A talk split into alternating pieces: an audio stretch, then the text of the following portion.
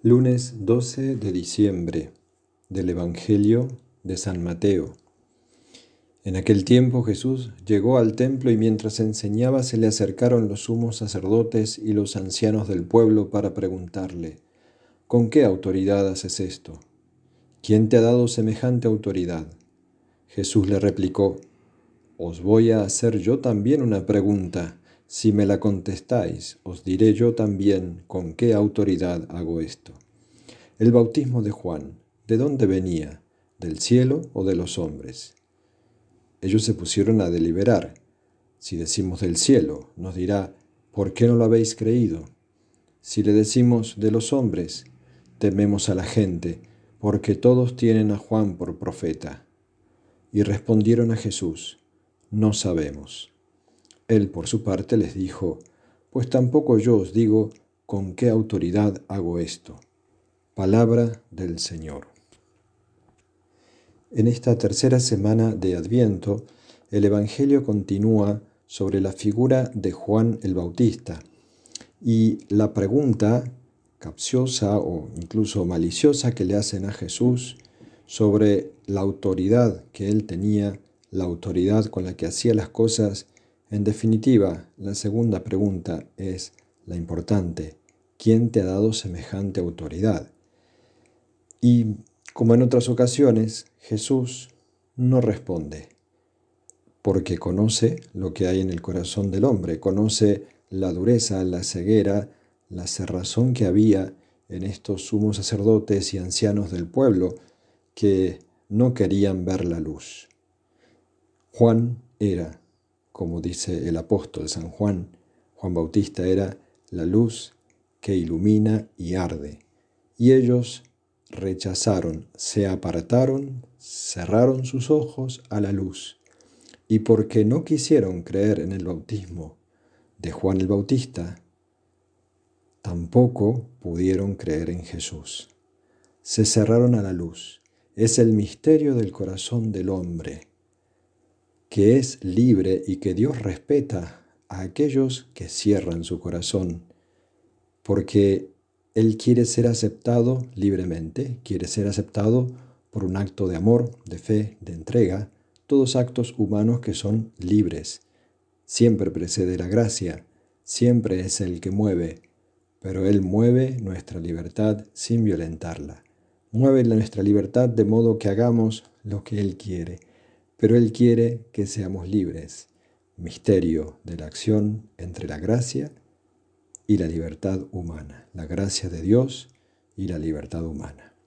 Pues en este caso vemos cómo Jesús, que es la sabiduría encarnada, la sabiduría del Padre, responde de tal manera que ellos quedaron puestos en evidencia.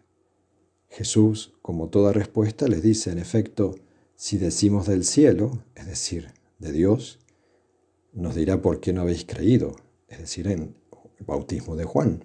Y si le decimos de los hombres, tenemos a la gente que cree en Juan. Y entonces, como respuesta mm, calculada, mm, respuesta incluso mentirosa, porque bien sabían ellos que lo que hacía Juan no podía venir de los hombres, sino de Dios. Pero de todos modos dijeron, no sabemos, para mantenerse en su postura de ser razón y tampoco para perder esa apariencia de santidad que tenían los escribas, los sumos sacerdotes, y quedar más delante del pueblo. Y entonces Jesús también les responde, yo tampoco les digo con qué autoridad hago esto. Es que no estaban preparados es que aunque Jesús le diga que la autoridad que él tiene viene del Padre, eso sabía Jesús que le iba a costar la vida. Y de hecho, cuando dijo que era Dios, ya fue el final de su vida terrena.